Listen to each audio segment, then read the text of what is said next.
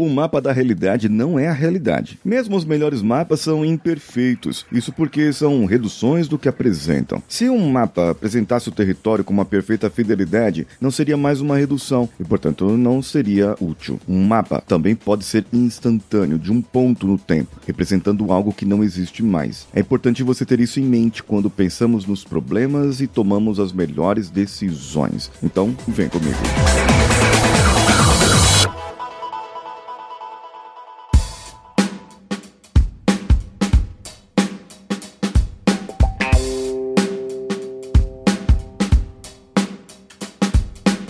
Alô você, eu sou Paulinho Siqueira e esse aqui é o Coachcast Brasil. Você quer desenvolver uma comunicação magnética, uma comunicação que atrai outras pessoas e poder cuidar, tratar, mentorar, coachear, treinar pessoas em grupo? Então aprenda comigo. Clica no link que está no episódio e você vai poder aproveitar. Ah, se você não está nesse episódio agora, não dá para clicar no link, corre lá no meu Instagram, arroba o Paulinho Siqueira e clica no link que está no meu perfil e você vai poder ter acesso a tudo isso que eu estou falando para você aqui.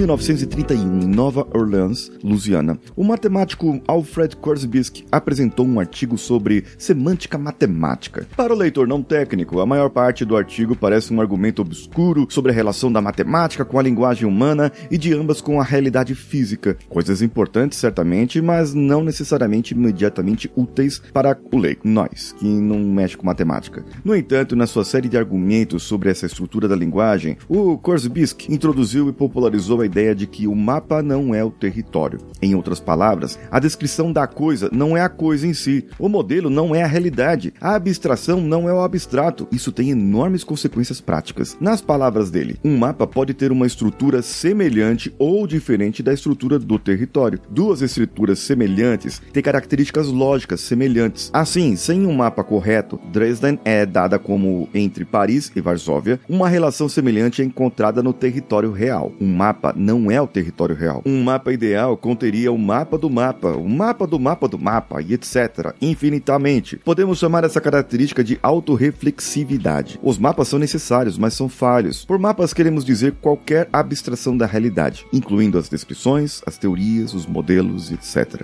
O problema com o mapa não é simplesmente ser uma abstração. Nós precisamos disso. O mapa com a escala de uma milha a uma milha não teria os problemas que os mapas têm, nem seria útil de forma alguma. Para resolver o problema, então, a nossa mente cria mapas da realidade para poder entendê-la. A única maneira de processar a complexidade da realidade é por meio da abstração, mas frequentemente não entendemos nossos mapas ou seus limites. Na verdade, dependemos tanto dessa abstração, desse pensamento, dessa criação, que frequentemente utilizamos um modelo incorreto, simplesmente porque achamos que é melhor ter um modelo do que nenhum. Esse é um dos pressupostos da PNL, da programação neuronal neurolinguística. O mapa não é o território. Quando eu entro no seu mapa, quando eu entro na sua ideia, na sua realidade de vida, na forma como você enxerga a vida, eu posso estar enxergando com o meu mapa, com a minha visão. Porque talvez eu não tenha empatia necessária para poder acompanhar, entender e fazer. Você deve ter visto o Tite abandonando a seleção brasileira. Você deve ter visto ele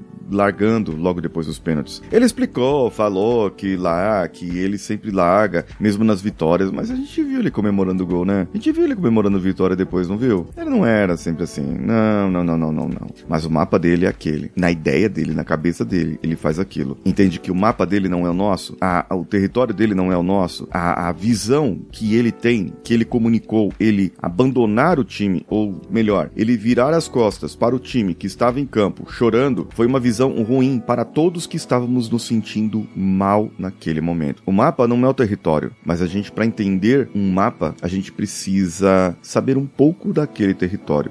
Não adianta nada você fazer uma viagem agora internacional olhando somente o mapa, porque quando você olhar ali a realidade, vai ter um posto de gasolina onde o mapa não está dizendo nada. Vai ter um comércio e no mapa não falou nada. Vai ter pessoas, vão ter pessoas diferentes de diferentes raças, credos, religiões, cores, vestimentas e no mapa não está escrito isso. Isso. Então, como conviver com tudo isso? É entender que, apesar de o ponto de vista de cada pessoa ser diferente, o mapa não é o território, mas você pode entender um pouco do território daquela pessoa, do ponto de vista dela, através do seu mapa. C será que, que deu para entender?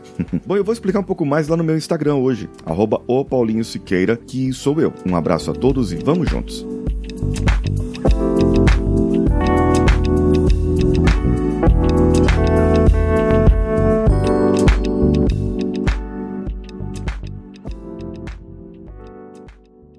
Esse podcast foi editado por Nativa Multimídia, dando alma ao seu podcast.